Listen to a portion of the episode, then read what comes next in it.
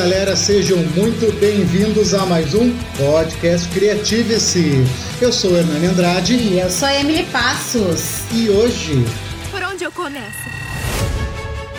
Que a minha mãe me deu o nome Enola.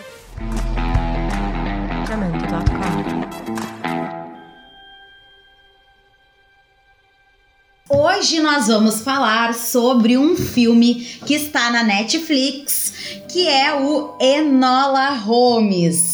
E como vocês já sabem, dia de comentar sobre filme, a gente tem algumas parcerias que nos ajudam a entender melhor, a dar suas opiniões. Vocês já conhecem, mas igual eu vou pedir que eles se apresentem, porque sempre tem gente nova chegando. Bom, eu me chamo Lucas, eu estudo cinema, sou formado em produção de mídia. Eu já fiz alguns curtas-metragens e também tenho um blog de críticas de cinema, o Cine, o Cine Alternativo. E estamos aqui para mais uma para mais uma conversa aqui no podcast.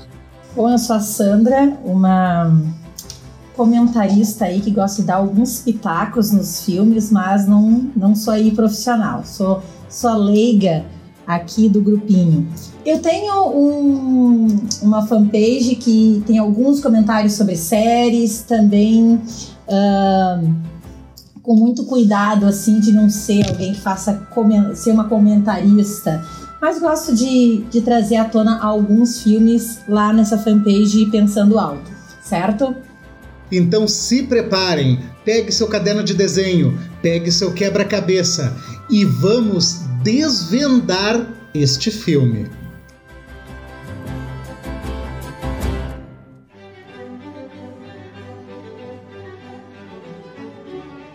Eu quero começar fazendo a tradicional pergunta e polêmica que eu faço em todo o início de podcast de filmes, que é quem gostou e quem não gostou. Bom, eu começo dizendo Ai, eu que amei. eu adorei. Eu amei também. Eu gostei também, gostei. E então eu sou a minoria porque eu tenho vários pontos para ressalvar nesse filme. Não vou dizer que odiei nem que não gostei, mas bastante coisa me incomodou. Mas vamos do início então. Bom, começando pelo nome, né? Enola Holmes. Então, um filme aí que é baseado em livro, mas que com certeza traz consigo, né, essa mensagem, eu acho que essa característica de apresentar para a nova geração a família Holmes. E eu acredito, na minha humilde opinião, que traz de uma forma muito bacana, atingindo mais o público jovem, né? Porque até então o Sherlock Holmes vinha com uma pegada mais adulta e eu acho que agora vai pegar mais os jovens. Gostei muito, então realmente estou encantada pelo filme. É, é um filme que ele é bem interessante, achei. Uh, eu, uh, eu não achei assim um filmaço, só que eu, eu fiquei bem surpreso assim, com o filme, em vários sentidos. Uh, eu acho que, enfim, indo já para aspectos técnicos assim, por cima, eu acho que eu gostei muito da atuação né, da, da Millie. Ela, da Millie Bobby Brown, né? Ela tá incrível. Ela tá muito bem, ela tá muito bem. E acho que ela, que ela é um grande destaque, assim, no filme, em nível de atuação. É. A Millie Bobby Brown me lembra muito a Natalie Portman no início da carreira. Lembra quando ela fez aquele Sim. filme junto com o nosso o querido Jean Reno? Perfeito, Lucas. Isso aí. Que tu olhou. É. Eu, cara, eu é botei o olho nela e eu disse: essa menina vai estourar. E é a mesma visão que eu tenho da Millie Bobby Brown. É, uh, ela, ela, ela tem já uma carreira, tipo, mais ou menos consolidadas, tipo, com séries, né, que ela fez o Stranger Things, mas no cinema ela, ela tá mais começando, assim, no cinema, e eu, eu vejo também um baita futuro pra ela. É, eu particularmente, assim, quando é, saiu, né, a chamada uh, da Enola, quando vi que era ela, eu, eu já dei assim pontos positivos para sentar e assistir. Né? Porque eu acompanhei toda a série, né, Stranger Things e sou fanzaça, né? E eu vi assim uma atuação muito boa da parte dela. E me encantou assim. E isso também foi um ponto muito positivo para todo o filme. Né? A atuação dela, eu acredito assim, como atuação, como projeto do filme, eu acho que ela alcançou os objetivos ali um, para chamar a atenção e também prender a atenção daquele que assiste. Então eu achei que ela, olha, se saiu muito bem. Embora tenha colocado umas carinhas assim muito conhecidas, né? Com, com uma. Uh, como do Henry, né? Da, da própria Helena. Deixa o Henry Cavill fora disso. é, Ele é um gato. É. Pior que é, pior que é. Ele é um gatão. E aí, enfim, então, assim, ó, por mais que tivessem esses nomes, ela realmente não ficou à sombra de nenhum deles. Com certeza. Tanto é que todas as minhas críticas sobre o filme, in, inclusive envolvendo o roteiro e desenvolvimento, nenhuma delas eu sei que é culpa dela. Ela, o que ela fez, ela fez perfeito. Eu tenho uma dificuldade muito grande de ver filmes que tem narração. É algo que me incomoda muito, mas nesse filme uh, eu achei que foi tranquilo. Né? Me incomodou um pouco a questão de uh, quebrar a quarta parede sem necessidade. Porque apesar de criar às vezes um vínculo, nesse caso eu achei que se não tivesse a quebra da quarta parede, né, quando ela fala diretamente com a câmera, eu acho que o filme teria acontecido igual. Nós já vamos começar assim mesmo. É isso? Ah, uh, pior que eu acho que uh, quanto à quarta parede, uh, eu achei bem interessante, na real, o uso da quebra da quarta parede. Claro que é um recurso que, tipo, foi usado várias vezes e tal, mas, mas eu acho que, mesmo que não seja, assim, tão essencial, eu acho que deu um ar bem interessante, assim, para o filme, sabe? Eu me incomodou muito. Foi uma das coisas que mais me incomodou no filme. E eu digo por quê. É um filme onde está apresentando uma personagem feminina, menina, num mundo dominado por homens, que teoricamente seria extremamente perigoso para ela. E toda vez que ela estava em alguma situação, como na briga com o cara do chapéu coco, ela para, olha para a câmera e faz uma piadinha. Nesse momento, quebra totalmente a minha empatia com ela. Eu, não, eu, eu já tenho certeza que ela vai ganhar aquela luta. Porque ela tá ali, ela me traz de volta, sabe? Toda aquela tensão que eu tô vendo, ela não conseguiu dar a chave de saca-rolha e ela deu soco e o cara segurou, porque meio que mostra né, que ela não tá bem pronta, que é um filme de apresentação, mas toda vez que ela olha para nós e diz: É, eu deveria ter feito isso me traz de volta, sabe? Me tira de dentro do filme. Eu, sinceramente, odiei essa narração. Eu acho que em, em alguns momentinhos, sabe, ficou bacana, mas foi demais, eu achei que foi, foi demais. Eu acho que isso é. Uh, eu, eu entendo teu ponto e concordo de certa maneira, mas eu, mas eu meio que relevei um pouco, porque ele é um filme. Ele, ele é um filme mais infantil, né? O, o livro é um livro voltado para um público mais infanto-juvenil, uh, mais uh, jovens adultos, digamos assim. Ah, então eu acho que essa questão da tensão que é quebrada, né? Eu acho que tem muito do fato do filme ser mais infanto-juvenil, sabe? Eu acho que era para ser mais leve essa atmosfera e nesse sentido acho que é bem interessante o uso da, da quebra da quarta parede. É, eu acho assim, ó, eu até entendo o Hernani, uh, mas eu como assisti os filmes do Sherlock Holmes lá, do, da época ali, né, do Robert Downey Jr., ele tem uma conversa assim, só que é dentro da mente dele. Ele não chega a romper a quarta parede, mas é, é, ela fica ela fica ali, digamos assim, no subjetivo do daquele que assiste, né? Porque ele tá é, ele tá descrevendo todo o pensamento dele, o que era uma característica do Sherlock, né, Sim. de ter lá o seu palácio mental, né? Enfim, então ele, ele tudo ele planeja, ele é milimétrico. Ela né, na característica feminina, a, a mulher ela é muito mais comunicativa. Então, isso também dava para ela uma forma de não só reflexão, sair um pouquinho desse continuar no quadro desse Sherlock Holmes que a gente conhece, tanto dos filmes quanto da série, né? Uh, e ainda uh, trazer um, um, uma marca só dela. E aí, então, com, com essa questão de romper com a quarta parede, ela ter esse diálogo maior, embora ela tenha vários diálogos, e para alguns isso pode ter se tornado enfadonho, eu acho que ele teve assim, ó, ele ficou quase que limítrofe. Uma fala a mais teria exagerado e aí talvez eu tivesse me perdido. Mas eu achei interessante porque ela é jovem, porque ela ainda tá um pouco insegura, ela tá enfrentando um mundo inteiro, sabe? Um tempo todo costurando as falas e ensinamentos da mãe para com aquilo que ela tá vivendo ali e sendo desafiada o tempo inteiro. Há uma semana eu acordei. Mamãe? E minha mãe tinha desaparecido. E não voltou mais. No primeiro momento que eu, que eu vi que ela ia romper bastante, né, com a quarta parede, eu associei um pouco a questão dela ser muito sozinha, né? Ela traz isso, né, que o nome ao contrário dela é a palavra sozinha. Então, eu acredito que eu no primeiro momento eu pensei de que por ela ser muito sozinha, ela acabava quebrando essa quarta parede porque ela tá conversando com ela mesma, ela se reafirma, ela faz uma análise daquilo que poderia ter acontecido, como eu disse, né, eu poderia ter feito tal coisa, eu deveria ter feito tal coisa. Então, que realmente ela tá fazendo esse processo de aprendizado, de se dar conta das coisas que passaram através dessa comunicação. Como ela não tem com quem conversar, ela conversa conosco. Dito tudo isso, eu só quero sempre reafirmar uma coisa que eu sempre falo quando eu falo sobre cinema, eu adoro falar que existe duas diferenças, né, quando se fala de filme. Desculpa, existe dois pontos de vista quando se fala de filme. Aquilo que você gostou e tecnicamente a qualidade em si da obra. Eu concordo com tudo isso que vocês falam. Eu acho que toda essa criação dela falando, uh, essa linguagem que ela usa, que ela fala olhando nos olhos do espectador, eu achei incrível.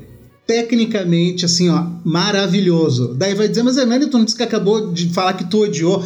Pois então, Aí é que entra. O fato de eu não ter gostado não quer dizer que é ruim. Eu achei que foi uma linguagem incrível. Só que ela não foi uma linguagem feita para mim. Eu não me conectei porque eu gosto mais dessa questão da imersão e da conexão mais direta, de sentir o medo. Mas vocês, as colocações de vocês foram perfeitas, exatamente. Eu acho que o filme foi competentíssimo nessa questão. Mas antes de continuarmos, eu queria fazer uma ressalva para nós falarmos sobre a fotografia ah. trilha sonora. Cara, que ah, filme lindo! É lindo, são lindos. Lembrou muito a série da Anne a, a, tanto a fotografia quanto os figurinos realmente muito bonitos. Eu, eu particularmente gostei muito. Eu adorei a fotografia, achei assim, ele, ele combina muito com essa vivacidade da Enola. Isso! Então, ele trouxe exatamente isso, porque assim, né, quando a gente lembra de Sherlock Holmes, são as são a, é aquela Inglaterra, né? uh, densa, escura, uma fotografia assim, Chuvosa. assim, né? É, aquela umidade, aquela fumaça, aquela, sabe? Uh, até mesmo a sujeira da, da, própria, uh, da própria Inglaterra naquele momento, sabe? Londres, assim, a gente olha assim, ah, que coisa.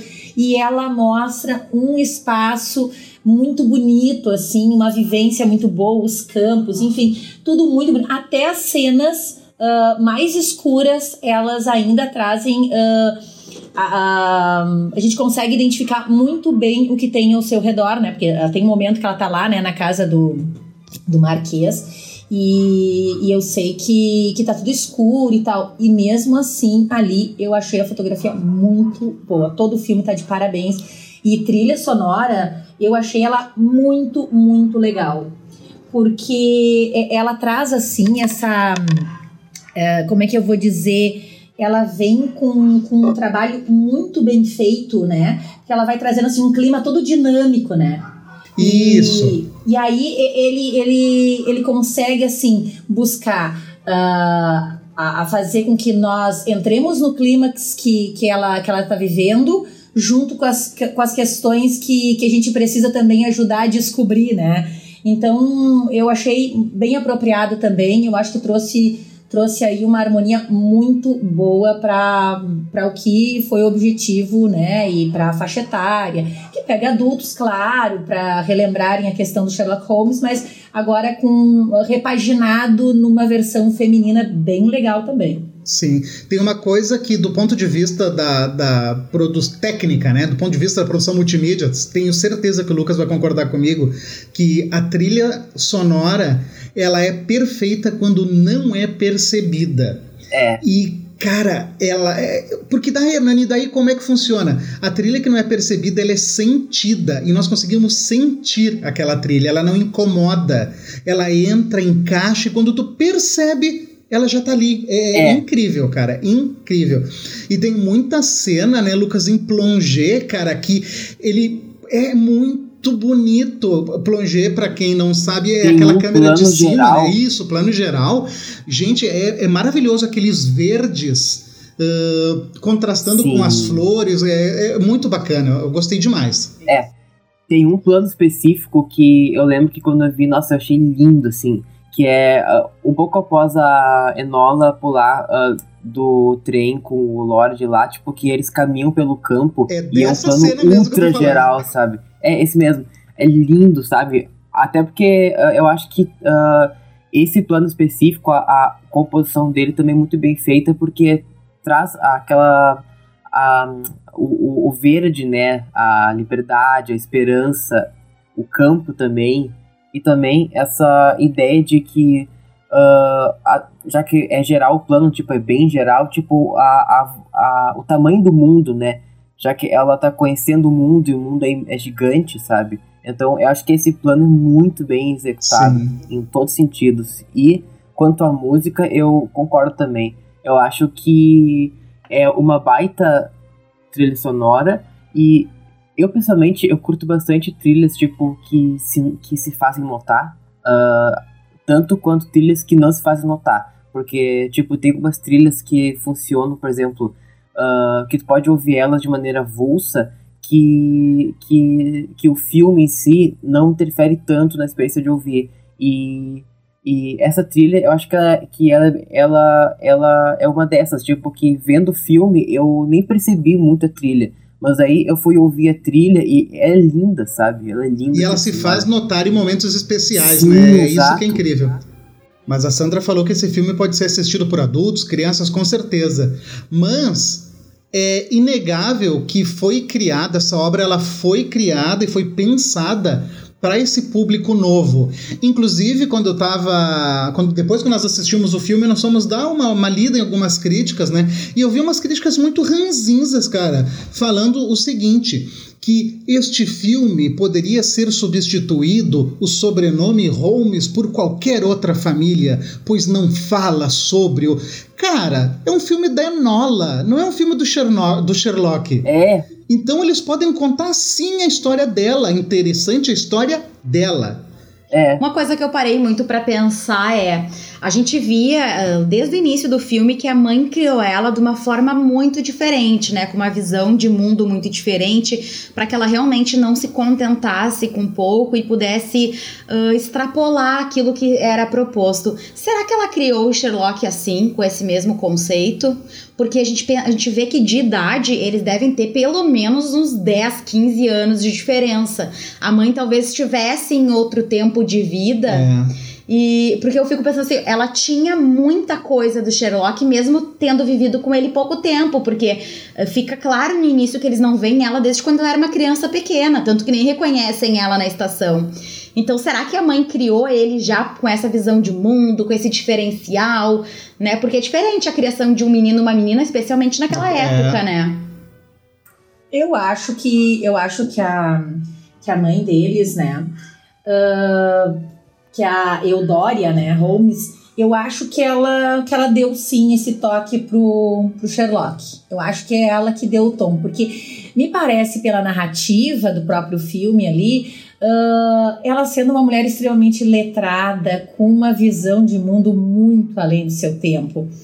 E o marido, provavelmente, claro, a gente faz uma projeção aqui, né, uma idealização, né, provavelmente, né, o, o outro filho o, o Mycroft deve ter dado um pouco mais do jeito do pai.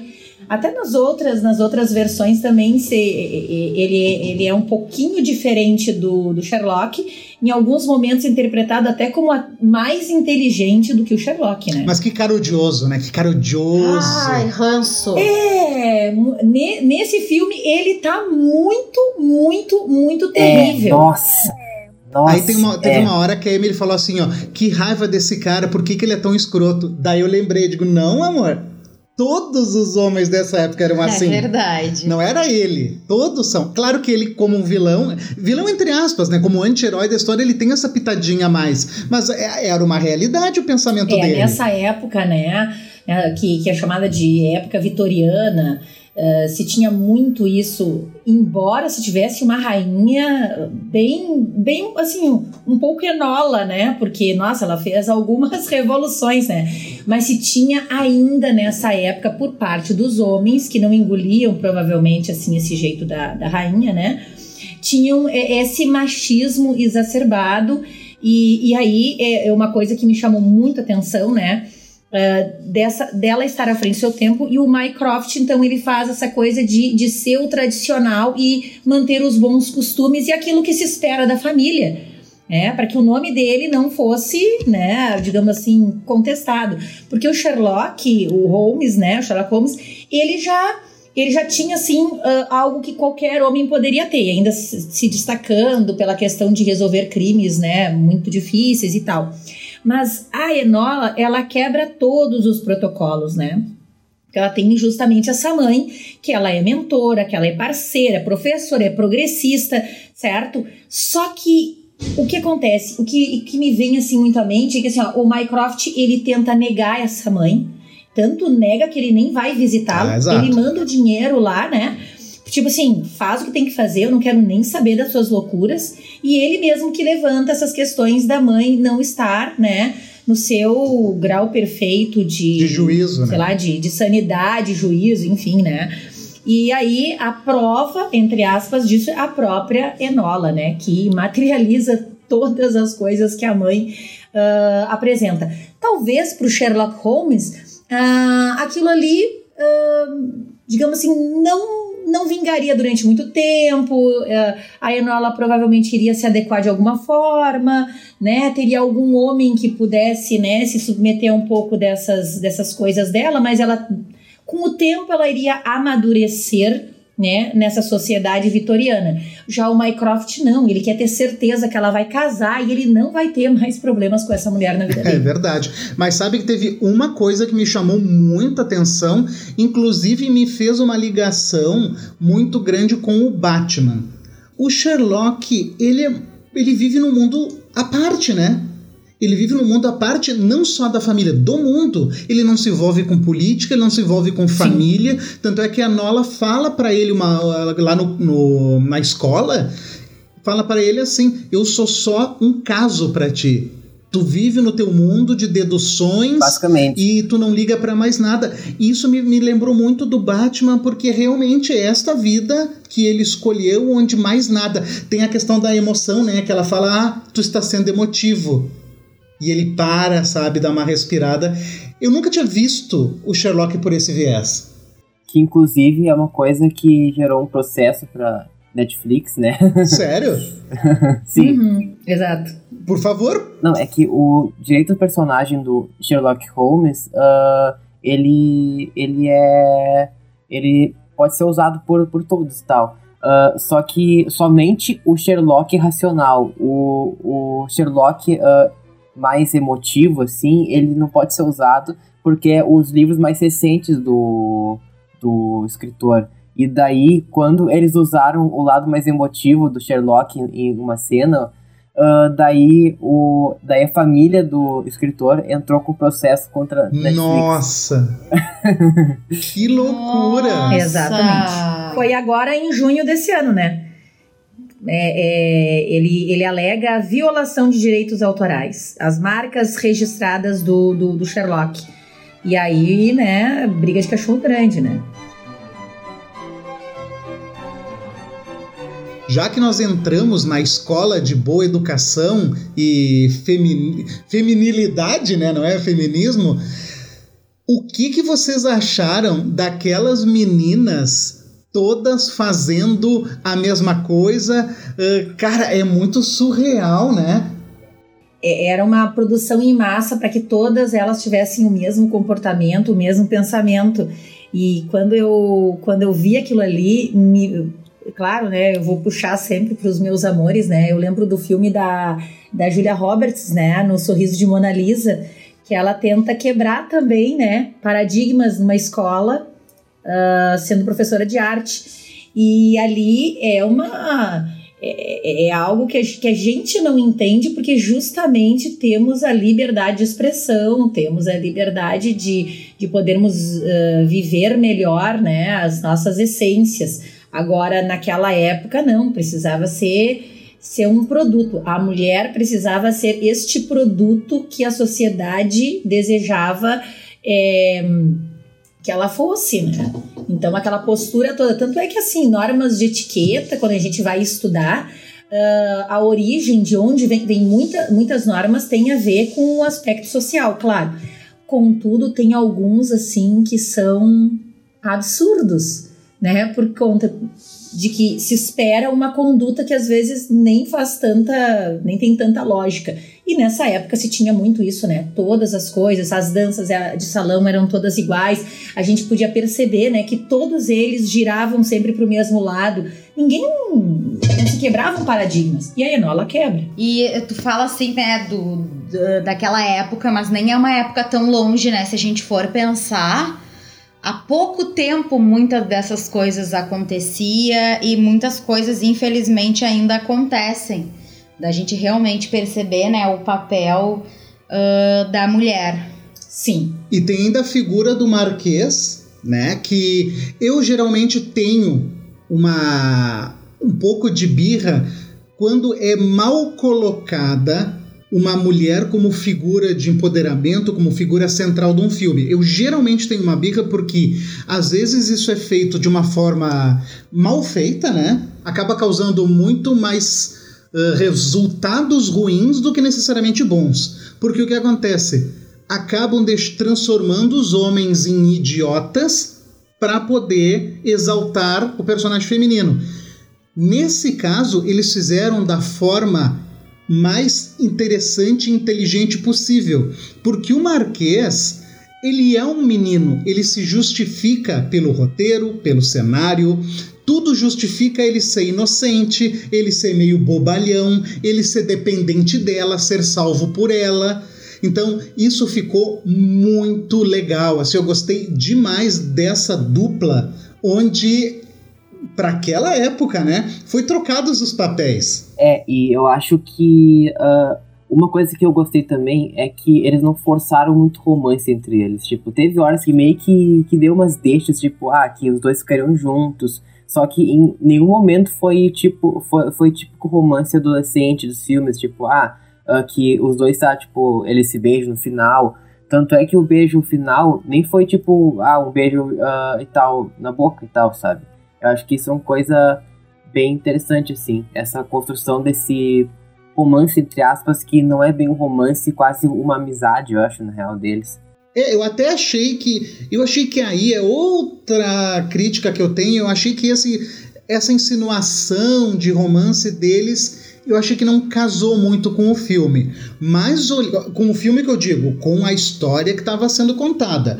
Mas do ponto de vista de obra de cinema que quer atingir um público mais novo, que quer iniciar uma franquia, eles acertaram, não vou dizer que não, acertaram. Eu acho também que eles não quiseram condicionar o filme a um romance isso, adolescente. Isso. Porque eles queriam realmente que o foco fosse ela. Eu acho que ele foi um grande aliado dela nesse percurso. Muitas vezes ele acabou motivando ela a poder tomar algumas atitudes. Quando ela se interessou em conhecer mais da história dele, que encontrou lá na casinha da árvore, em alguns momentos acho que se identificou até com ele, porque ao contrário uh, dela, que era muito sozinha, que vivia só com a mãe, ele tinha uma responsabilidade muito grande, tinha, né, todo um, um, central, porque quando ele, quando eu falei, eu perguntei uma hora pro Hernani, por que, que ele fugiu mesmo? Aí o Hernani disse, ele já disse, tu não tá prestando atenção, mas não me convenceu aquele primeiro momento que ele disse que fugiu porque não queria ir pra guerra parecia que tinha algo a mais. E depois a gente vai entender que sim, tinha algo a mais. E talvez ele não quisesse assumir aquela responsabilidade, outras pessoas queriam aquela responsabilidade dele, então ele realmente estava correndo ali um risco. Mas eu acho que o, a, o fato de não ter ocorrido esse beijo, de não ter ido pra frente, acho que porque no momento que vira um casal, acho que se perde um pouco da, da narrativa principal, que era contar a história dela. É, e também tem uma outra coisa, né? Se ela era Enola Holmes, se espera que ela não tenha um romance direto por conta de ainda sofrer algumas sombras do Sherlock, que era super racional. Ela, na verdade, eu achei muito interessante não ter desenvolvido um romance, porque, claro, se torna uma dupla e, em verdade, ela, ao final né, do, do filme, ela vai falar que, que é uma investigadora. Né, do jeito dela e tudo mais, né, uh, muito pautada na questão da liberdade e da solitude que ela vive, porque ela diz que é solidão, que é sozinha, mas ela em nenhum momento ela se coloca como alguém que se sinta solitária, mas sim empoderada, porque ela é tudo que ela precisa ter. Exato. Isso aí. Mas mesmo assim, aquela insinuaçãozinha eu achei desnecessária. Aquele toque de mão no final, aquele te vejo mais tarde, eu achei muito. Achei muito barraca do beijo aquilo. Não, ah, mas é que. É que Hernani. Não, mas é que assim, ó, ele precisava mostrar que a Enola também estava conhecendo um outro lado do mundo que a mãe dela nunca mostrou. É? Não, concordo, concordo. É que a minha referência de mulher super forte é a Imperatriz Furiosa do Mad Max.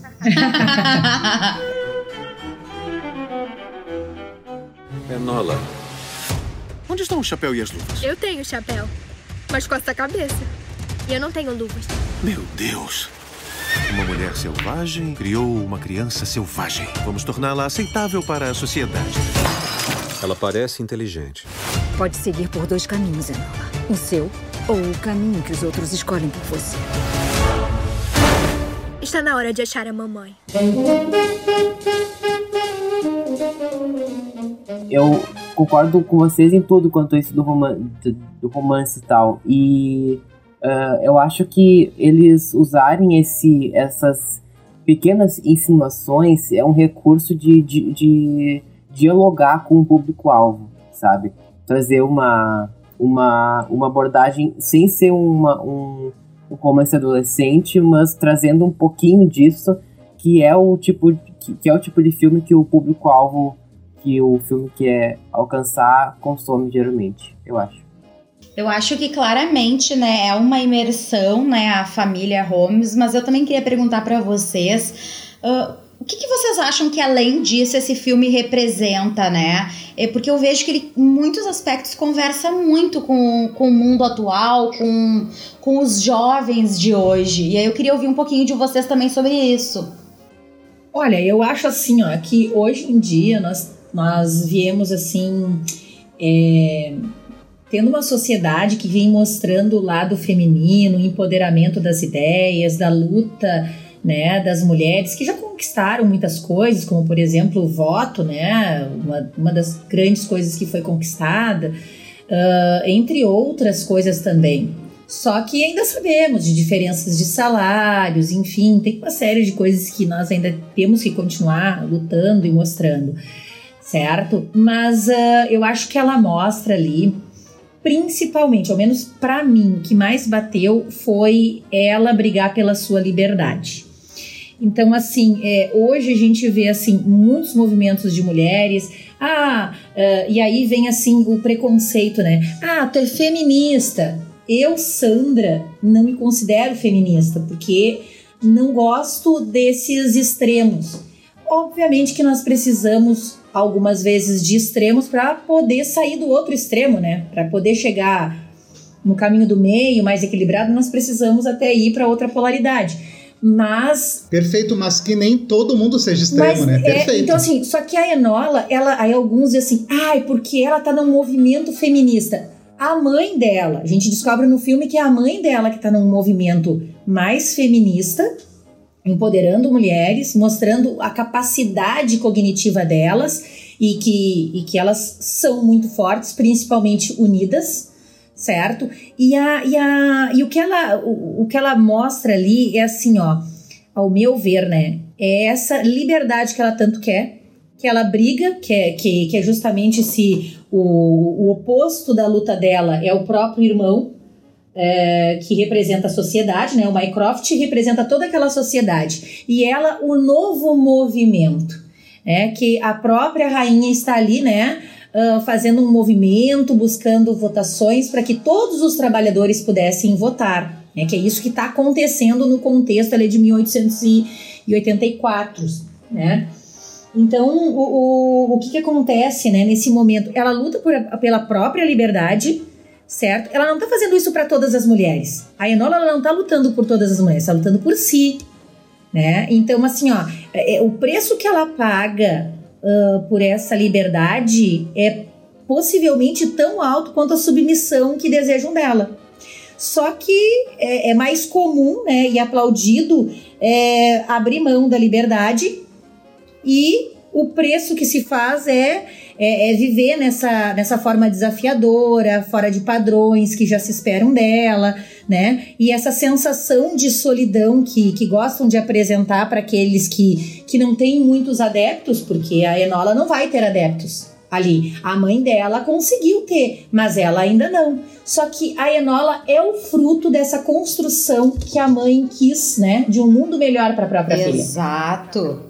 Eu também concordo. Eu acho que a Enola é o resultado da mãe, das lutas da mãe. Porque até porque a Enola, até o momento, não viu o mundo. Ela não tem por que lutar por uma causa que ela ainda não conhece. Ela não passou por nenhuma situação em que ela precisou que o direito de mulher dela fosse assegurado. No caso, não tinha, mas ela não, não precisou, ela não sentiu essa necessidade ainda. Porque ela tava lá, a mãe dela dava uma criação para ela totalmente livre, totalmente sem as amarras, né, o enquadramento da época, ela pôde fazer o que ela queria. Então, realmente, eu concordo com a Sandra disse, ela não estava representando ali um movimento uh, feminismo, mas sim de empoderamento por buscar sua liberdade. Ela já tem as armas, né? Ela não precisou até hoje usar, mas ela já, entre aspas, né, nasceu com essas armas. O que mais me, me marcou, assim, falando da personagem, né, nesse sentido de o que, que o filme nos traz para os dias de hoje, é justamente essa ruptura do que o que, que é padrão, o que, que é aceitável. Porque Enola ela não conhece outro mundo que não seja aquele que ela viveu. Então a mãe dela criou ela para ser livre. Tanto é que ela olha em volta e ela não olha em volta com preconceito. Ela olha para o mundo, como nós sempre falamos aqui no, no Creative-se, né? Com os olhos do explorador. Uhum. Ela acha as pessoas muito rápidas, muito agitadas, muita gritaria, mas em nenhum momento ela ficou fechada no mundo da mãe, né? Ela foi. Ela aprendeu a se abrir. Acho que esse é o principal motivo. Nós precisamos de mais enolas no mundo de hoje. Perfeito. Ah, com certeza. E eu acho que é um filme que ele é muito voltado para essas, essas questões mesmo. E também tem muito uma coisa do crescimento, né? Dela conhecendo o mundo e tal. Que aparece, tipo, em vários momentos. Até mesmo, tipo, como o plano que nós mencionamos, esse da, do campo. E também quando ela chega na cidade grande, né? Ela vê, ela vê os adultos e tal uh, em um ritmo frenético. Tem muito disso do crescimento também nessa época, que era bem mais difícil. Sim, e ela, na verdade, o que eu gosto muito da mensagem ali, ao menos a mensagem que ficou para mim, né, é da criação dessa mãe, né, que a, essa, essa Eudória, ela cria a filha para esse novo mundo. Então, a Enola, ela é o resultado, né, de uma visão sem preconceitos, de, de poder olhar uh, olhar, aprender e se adaptar o mais rápido possível aquilo ali, né? E, e se adaptar não quer dizer que ela vai abraçar as mesmas ideias, mas saber lidar. Quando ela diz assim, olha, eu não posso, né, ser Uh, ser encontrada como como eu poderia ser, né? Então eu tenho que me transformar naquilo que é o inusitado para os meus irmãos. Então ela sabe se adaptar, ela sabe caminhar como uma dama, ela se adapta. Não é aquilo que ela quer para ela, mas ela sabe lidar com aquilo. E essa capacidade é, é que eu acho assim interessantíssima, sabe? Ela não tá dizendo assim, é, é, é, por exemplo, né, lá na escola, de, ela diz para ela, ah, porque você vai fazer tudo isso e você vai ter muitas amizades. Ou seja, se ela entrar no padrão, né, ela, ela vai ter amigas. E ela assim, mas eu não preciso de amigos, eu tenho a mim mesma. Essa autonomia e essa autogestão das emoções é fantástico, porque ela supera o Sherlock Holmes, porque o Sherlock Holmes nega e ela não se nega. Ela não se nega nem ao toque lá do rapaz, né, desse início desse mundo todo que ela tem nas mãos. e ela não se ela não se apaixona pelas coisas. Ela interage com essas coisas e aprende o mais rápido possível com elas. Eu achei fantástico nesse sentido. Eu acho que nós temos que uh, nós que eu agora não vou ter mais filhos, né? Mas para quem vai ter, ai, por favor, né? Deem uma olhadinha lá. Eudória Holmes, ó. Gente, uma maternidade legal, viu?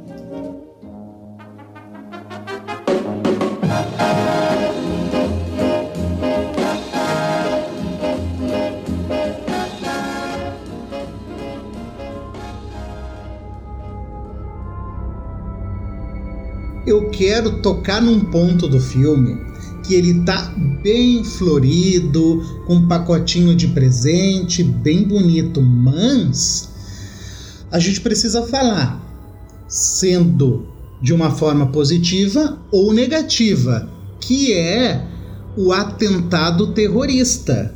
Ele foi mostrado ali, bem legal, tinha uma emoção, um mistério, mas, gente, se fosse votado que não na votação dos lords, ia rolar uma explosões pela cidade, ia ter gente morta. Jogo para a banca até onde vale a pena lutar pelos direitos. Vale tudo mesmo? Vale explosão? Vale derrubar prédio? Olha, para mim é, é claro que não vale. Para mim não vale, porque no momento que tu destrói alguma coisa, claro tu tá ali não. destruindo a raiz, né, da, da, da, tua, da tua ideia e, e de ser alguém com quem a gente pode dialogar.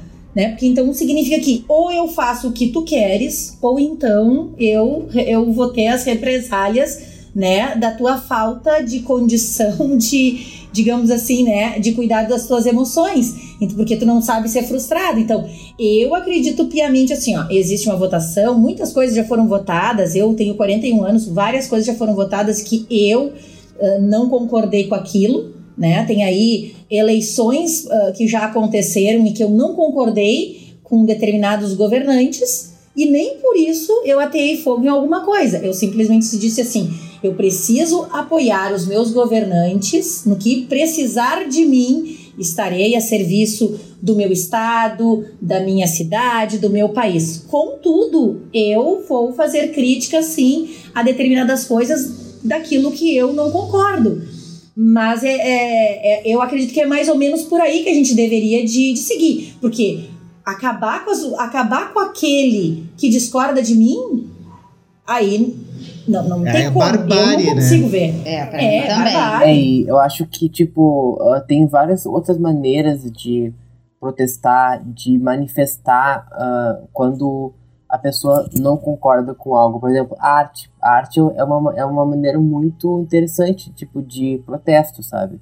Uh, filmes, músicas, enfim, sabe? Que uh, tem isso, tipo, e eu acho que a violência nunca é um recurso, tipo assim, muito válido, assim, nesse sentido, sabe? Até porque a violência sempre gera violência. Eu acho que combater violência com violência não é muito legal, sabe? Eu olhando, sabe, do ponto de vista mais, mais de storytelling, eu entendo aquela cena não como algo para falar sobre a Helena. A Helena Bonham Carter, no caso, né? A mãe da, da Enola, mas mais para uhum. mostrar a reação da própria Enola. Entendeu? Eu acho que aquilo foi muito mais para a Enola olhar e parar assim, que, como ela para, né? Opa, e agora? Minha mãe quer fazer essa coisa horrível. Concordo, discordo, vou atrás dela. Eu acho que isso ajuda a moldar muito o caráter da personagem. Então aí eu acho que foi uma, uma situação acertadíssima do filme e é essa interpretação que eu consigo ter.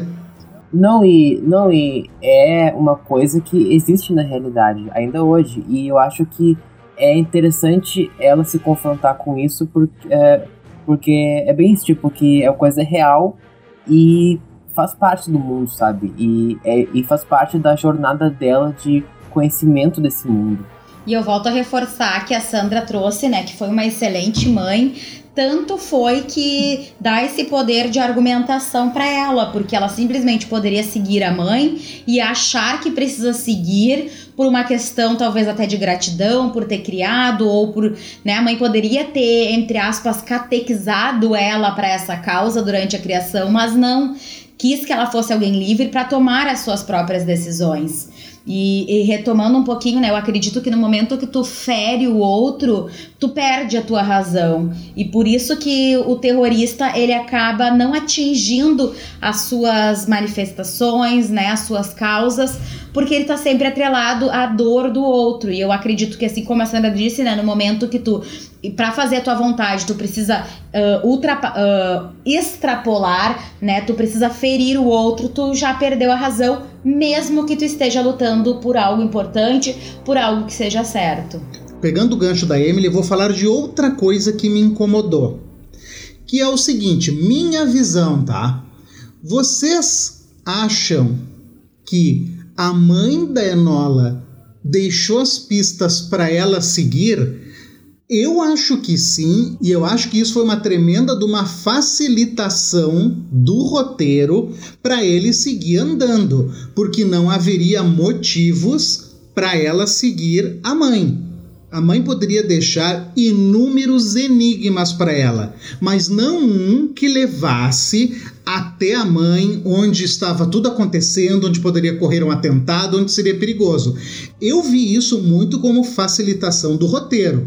Aí sempre vem alguém e me diz: ai, Nani, mas se não tivesse feito isso, não teria filme. E eu sempre respondo: sempre há outras formas do filme atingir o objetivo. Vocês acham que a mãe deixou uma trilha de migalhas para Enola?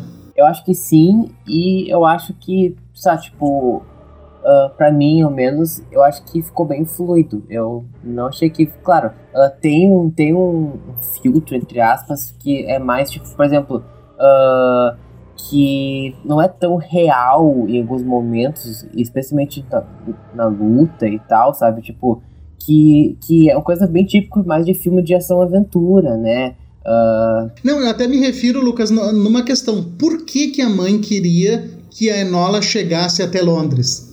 Sendo que ela fugiu justamente para proteger a filha. De repente, ela, ela quisesse uh, libertar a filha disso, não sei, daí... Mas ela verbaliza isso no final. Ela disse: Eu não fugi porque não te amo. Eu fugi para te proteger. Ela fala na última cena. Ela queria que a filha tivesse em vida dela, acho. Tá, mas só pensa comigo. Agora, agora a gente vai dar uma de Sherlock, tá? Holmes, qualquer um, qualquer um da família Holmes, não, não, não, tá? Olha só o que acontece. Nós temos uma mãe, certo, que criou a filha para aquele momento. E nós temos cenas ali que evidenciam o encontro dessas mulheres.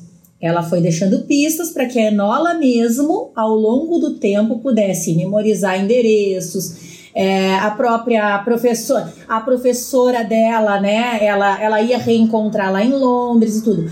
Mas se ela continuasse lá naquela casa, tendo esses encontros até um pouco distante do local onde ela realmente precisaria estar, para que, se caso não desse certo a questão da votação lá dos lords, ela fizesse o manifesto dela. Então, assim, ó, ela já vinha articulando isso há um bom tempo, já tinha deixado elementos para a filha. Por que, que ela deixaria dinheiro para a filha se a filha estaria, uh, digamos, é, submetida a, aos cuidados do Mycroft? Porque ela já tinha articulado, ela não queria é, tirar a filha, é, digamos assim, que ela ficasse é, sem, sem perigo. É que se a mãe, se a mãe estivesse lá com ela naquela situação e os irmãos tivessem vindo, ou qualquer outra situação, lá era perigoso essas mulheres continuarem se encontrando, entende? Não, olhando, olhando dessa forma, eu concordo. Se desde o nascimento tudo foi premeditado para culminar nesse ponto, faz um pouco mais de sentido. E eu acredito então, também ela que sai para deixar um ambiente, um ambiente propício para que a própria Nola coloque em prática, né, tudo que tudo que ela aprendeu de fato e que escolhas ela teria. Exato, e possa chegar naquele momento onde ela vai reencontrar a mãe e poder conforme ela, uma pessoa que tem o seu empoderamento, tomar sua decisão. Porque a mãe não quis criar uma seguidora fiel à causa. Ela quis criar alguém que, com sua opinião própria, possa decidir ingressar a esse movimento ou então não. E isso que eu acho muito bacana, né? Porque a gente vai se dando conta que ela, ela vai estabelecendo uma relação entre as vivências da infância, as vivências da sua, dos seus aprendizados ao longo dos anos, com aquilo que ela tá vendo lá no mundo real, né? Quando ela, quando ela sai daquela bolha, daquela segurança onde ela vivia, pra, porque ela realmente estava preparada para aquela situação, para chegar no momento de culminar, então, numa decisão. É que será. É provavelmente no próximo filme.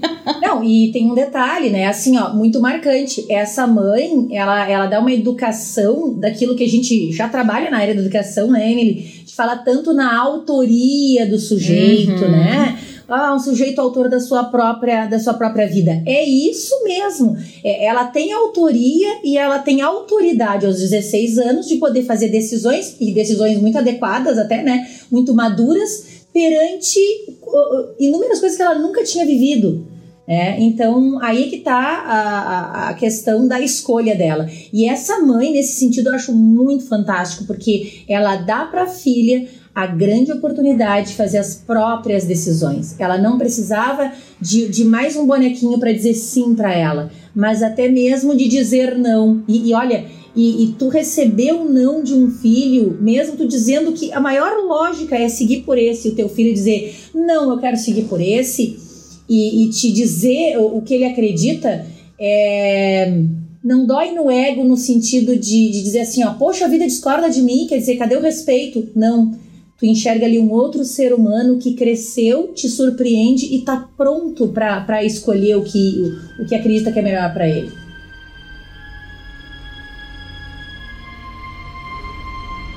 Aqui dando mais um, uma avaliada, assim, sabe? Uma das coisas que também me incomodou, vocês puderam ver que o que me incomodou, na verdade, são coisas bem pontuais, né? Que eu sou crítico mesmo. Mas eu senti que o filme ele tem algumas facilitações que seriam em, em prol da personagem, né? Que seriam resolvidos se esse filme fosse uma série. Vocês não sentiram que ele, que ele teria tudo para ser uma série, daria mais tempo? Eu achei ele muito corrido às vezes em algumas resoluções. Tornou muito fácil para Enola em alguns momentos. Eu acho que se fosse uma série com 10, 12 episódios, daria para desenvolver muito mais essa personagem. Ah, uh, eu acho que depende, porque na real uh, eu achei o ritmo tipo até que bom no filme. Eu eu acho que sim, uh, houve houve umas facilitadas porque ela é a protagonista, só que isso é uma coisa que é bem comum, sabe, tipo de acontecer. E e de fato poderia sim ser uma série, até porque tem vários livros, tem uns seis livros, se não me engano. Uh, só que Isso. só que eu acho que esse livro ou esse filme uh, não renderia uma temporada inteira. Eu acho que, sabe, tipo, só se fosse, só, só se fosse parte 1, parte 2. Só que eu acho que seria demais também. Eu acho que, uh, sabe, tipo, eu acho que para mim, ao menos, o ritmo fluiu bem pro que se propôs. Porque também, tipo, eu não fui ver o filme esperando um filmaço, assim, e por isso que eu fui surpreendido, sabe? Sabe por que, que eu falo, Lucas? Que eu gostaria de ver mais sobre aquela família do Marquês, mais sobre essa votação, entendeu? Eu acho, eu, eu fiquei com vontade. Eu acho que isso é realmente o que o filme propôs, que tu fique com muita vontade. Mas como uma série, eu acho que daria tempo, sabe, de entender mais essas mulheres, o que, que elas estavam falando, o que, que elas planejam. Eu senti essa vontade, eu me envolvi, eu queria, sabe, saber, saber mais coisas sobre esse universo. Daí, uh, eu acho que tem muito da, da questão de que se passa da, da ótica dela. Então, essa não é a, a realidade dela, essa coisa da realeza. E daí eu acho que sim, uma série seria o formato ideal para explorar isso. Só que, só que tipo, teria tipo vários uh, arcos de vários personagens daí. Uh, mas eu acho que a, a, o filme uh, se propôs mesmo a a contar a história dela. Sim, contar só o que tá no entorno dela, né? Mas concordo, concordo. Acho que seria legal também ver, mas com um spin-off, não sei ah, se. Ah, legal. Eu achei, eu concordo com ambos, tá? Uh, eu acho assim, ó, que a gente fica com esse gosto, né, para uma série, porque tem muitos assuntos a serem explorados. Eu também, assim, poxa, quando eu escutei a primeira vez, né, o título Enola Holmes, eu digo, bah, é a nova série da Netflix. Fui lá olhar, ah, não é série, é o filme. Né? Tem cara, né? Nós também, eu também achei. Tem cara de série, tem muitos elementos para ser série e tudo, né? Mas ficou num filme. Eu achei assim que para filme ele deu muito bem o seu recado. Uh, ele deixou assim justamente essas pontas assim ó a, a, história do movimento da mãe dela pertence à mãe dela o problema do Mycroft é dele o problema do Sherlock é do Sherlock nós estamos aqui por causa da Enola. Ponto acabou. Então assim ó ele foi bem objetivo nesse sentido assim trazendo o universo dela. Eu achei que foi bem pontual assim foi foi bem feito. E em termos de, de rapidez assim é claro, tem momentos que a gente precisa do próprio filme ter essa rapidez para a gente até mesmo não se não se é, se demorar muito em alguns assuntos. Tem ali alguma, alguns momentos de ação também, que eu acho que foi na medida certa. E tem uh, essa característica, ao menos assim no meu ponto de vista, volto a falar sobre os filmes do Sherlock Holmes, né? que lá da, da versão do Robert Downey Jr. Ele tem. Ah, eu não gosto, não, eu não consigo gostar desses filmes. Não é o Sherlock, cara. É. Eu achei ok. Eu acho assim, eu ah, ele não parece o Sherlock, ele é muito o Robert Downey Jr. Bom, aí assim, né? É que tem, tem o. Que, que nem eu falei assim, ó, uh, sobre uma outra série, né? Que é o Alien, que eu sou apaixonada. Aí vieram me fazer várias perguntas assim, cara, eu, eu não sou uma especialista nisso. Eu sou alguém que gosta. Então, por exemplo, essa versão do Sherlock Holmes, e que eu enxerguei muito eh, em alguns, em alguns momentos do filme da Enola, que tem essa coisa de dar essa acelerada em alguns momentos e até mesmo do ritmo da música, algumas coisas assim. Claro, era muito mais puxado pro violino, esse do Robert, né? e ele trazia assim um, um, deboche, porque ele é debochado, ele é um ator que, que os seus personagens precisam ter o deboche, ter essa coisa, né? Então, assim, Exatamente. e eu como, eu, como sou uma pessoa debochada, eu, né? entendeu? Então, assim, ó, qual é o personagem que eu mais amo lá na, né, nos Vingadores? É, é o Homem de Ferro. Por quê? Porque é ele, né?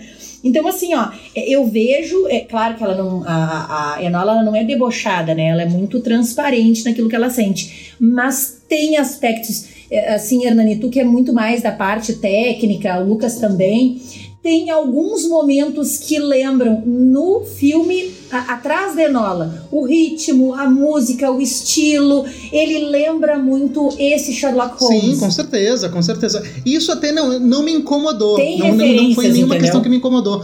Foi realmente que deu essa vontade de querer ver mais. Sim, concordo plenamente. Mais Sim, de fato, de fato. Eu queria ver mais a Enola fazendo e menos ela falando, sabe? Mas eu também entendo que é um filme de origem tem muita coisa por vir. Se tudo der certo, tem muita coisa por vir. É, são mais cinco livros. Tem mais cinco livros. Tem no mínimo seis filmes, né? É? Ai, que beleza. É. Tem, tem, tem, tem mais cinco filmes em tese. É, esse daí é só o caso do Marquês é. Desaparecido, que depois a gente viu que apareceu, né? Tudo certo. Atingimos o objetivo, Enola, parabéns. Passamos a primeira fase. Ah, bom ter falado nisso falou na fase, é, incrível que nós não falamos sobre isso, mas gente, que montagem de filme maravilhosa, com aquelas fotos subindo, com aquelas cores, Ai, com os quebras-cabeça, nossa, com os desenhos, toda a mudança de cena meio que seguia a jornada do herói. Não sei se vocês perceberam. Sim. sim ela sim, sim, colocava aquelas fotos, aquelas mudança de, inclusive de temperatura de cor. Eu achei muito incrível, eu achei demais. Eu achei que tudo conversou no filme, tudo. né? Tudo. A narrativa conseguiu hum. se ligar à, à, à fotografia, a essas montagens que iam surgindo. Eu gostei muito da questão dos jogos de palavras ali, de tu é. uh, conseguir, né, ler uma palavra de trás para frente, isso fazer sentido. Não sei se por ser da área da educação, que a gente acaba se encantando por isso, mas eu achei sensacional, assim. Então, realmente, como a Hernani disse, fiquei com muita vontade de conhecer mais. Acho que é um universo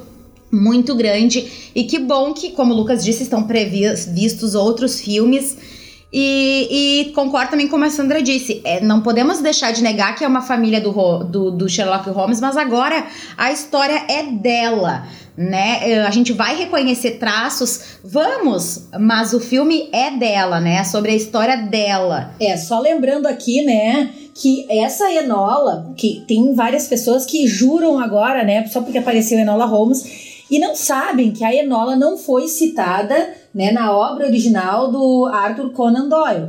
Então, quer dizer, Exatamente. não tem, é só o Sherlock Holmes, aparece né, o, o irmão Mycroft, não é falado sobre os, os demais familiares do Sherlock Holmes, porque ele é a figura central né, desse, desse contexto do, do, do Arthur. Quem faz essa escrita, certo, é uma, é uma autora norte-americana. Até onde eu sei, ela gosta de gatos, tá?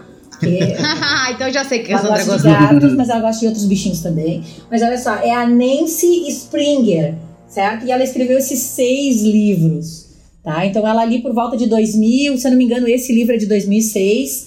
E aí então a, a Netflix então faz essa obra que é bem legal, mas é de uma outra uh, de, de, uma outra um, escritora, né? Então essa autora ela nem é ela nem é um, um, como é que é o nome? Ela não é nem inglesa, né? Ela é norte-americana, mas fez aí eu acho que ela, que ela conseguiu fazer uma leitura muito legal da Inglaterra e o filme foi muito bem feito nesse sentido também.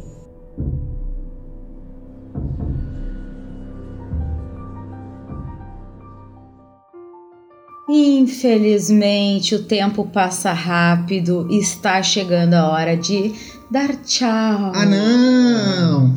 Gente, oh. passou tão rápido, assim como o filme, que foram duas horas que quando nós vimos tinha é, acabado. É, ele é muito gostoso de assistir, assim como o nosso podcast é muito bom de ouvir, ainda mais com esses convidados sensacionais. E como nós sempre fazemos, né, é, nós pedimos para vocês deixarem uma mensagem sobre tudo que nós conversamos. Mas eu quero deixar minha mensagem antes, que eu iniciei falando e quero terminar falando. Como vocês viram, eu falei no início que eu não que eu tinha gostado do filme, mas tinha várias ressalvas. E que incrível, não é verdade? Nós podermos assistir algo, não gostar, mas compreender e ver quais são as qualidades. O recado que eu quero deixar para as pessoas que gostam de assistir filmes, que gostam de apreciar o cinema é, gente, um filme ser bom ou ruim independe do seu gosto pessoal. Muitas vezes, como eu falei, nós vimos algumas críticas e críticas de pessoas dando sua opinião pessoal como julgamento, como régua do filme. E não tem problema de se gostar de filme ruim. Eu gosto de filmes que eu sei que são ruins. Então, você pode gostar de um filme que é ruim do ponto de vista de roteiro, do ponto de vista técnico, você pode gostar, não tem problema. O que não pode acontecer é o filme ser bom e você, por não ter gostado, achar que ele é ruim. Esse é o meu recado. É, eu, eu concordo. E eu também tenho filmes assim que, que, são, que são muito bons, na real, que eu não gosto. Mas eu reconheço que são filmes bons e comento ah, que são muito bons, sabe? Uh, mas quanto ao Enola, eu acho que é um filme que ele. ele uh, que nem como tem no começo, eu não achei um filmaço assim mas eu acho que é um filme que tem uma mensagem muito positiva e muito importante para os dias de hoje, especialmente. E. Eu acho um filme necessário para os jovens Exato. de hoje. E é um filme assim que vale muito a pena ser, ser assistido. E antes de qualquer coisa, eu acho que é importante que as pessoas vejam o filme antes de julgar, de comentar, de criticar. Uh, porque às vezes, tipo, a, a pessoa descobre que o filme não é o que os outros estão falando, sabe? Ah, eu deixo o recado aqui que é um filme muito legal. Ele é um filme que pode assistir a qualquer momento, assim, com qualquer pessoa, então é um, é um, é um filme muito adaptável, assim. E ele traz mensagens muito bonitas e positivas. Eu acho que, ao menos assim, o que mais fecha comigo é, é a ideia de liberdade, de nós termos uh, mais jovens com a sua liberdade de pensamento e uh, concomitante a responsabilidade por suas decisões a partir dessa liberdade. E eu acho também, assim, com essa questão, né, falando ali que alguns falam sobre a questão do feminismo e tal, eu acho que ela traz de uma forma muito harmônica o que é ser uma mulher feminina que luta por direitos, mas com um pensamento mais aberto, sem ficar muito fixado em polaridades de masculino e feminino, mas de poder transformar a sua, a sua realidade de uma forma é, democrática, né, alinhada com, com um pensamento assim bem mais humano do que nós uh, algumas vezes temos. Sugiro essa, essa, esse filme, assistam, comentem, mas primeiro assistam. Né? Eu acho que aí tem uma tem aí uma saga que pode continuar e, tô, e vou, vou estar aguardando. Então fica o nosso muito obrigado ao Lucas e à Sandra que mais uma vez enriqueceram nossa conversa. Em breve eles estarão de volta, como vocês já perceberam, falar de filme tem sido, né, uma constante aqui, pelo menos uma vez por mês. A gente busca trazer, afinal a arte imita a vida e a gente pode trazer assuntos tão bacana para discutir para e debater. Nosso muito obrigada a você que está aqui conosco, que está dividindo o seu tempo, nos escutando, dando umas risadas, parando um pouco para pensar sobre outros assuntos. Não se esqueçam que as nossas redes sociais lá no arroba Projeto Criativo estão abertas. Então, como vocês já sabem, nós vamos continuar comentando de filme. Sugiram, nos marquem. Se vocês uh, verem o filme e quiserem comentar conosco, podem fazer os seus comentários e podem marcar o arroba Projeto Criativo. Um abraço para vocês e, e até, até, o próximo. próximo.